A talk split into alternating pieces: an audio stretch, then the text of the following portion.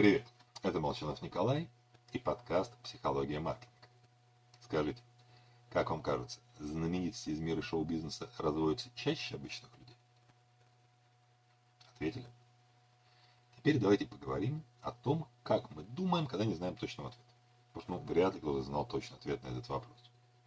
Считается, что человек принимает решение следующим образом.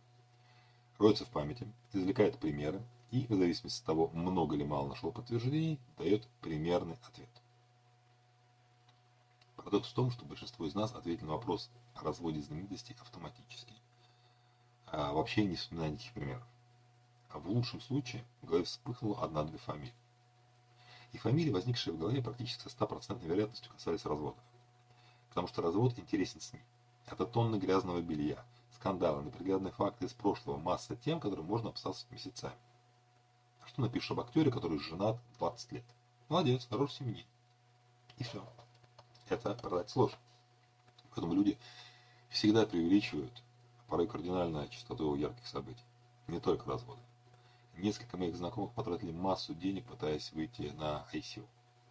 Ведь, ведь весь интернет в то время пестрил ярким примерами, казалось, что так поступают все. Значит, им нет. Не надо.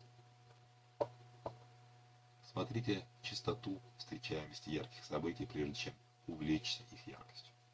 Всего вам хорошего. С вами был Николай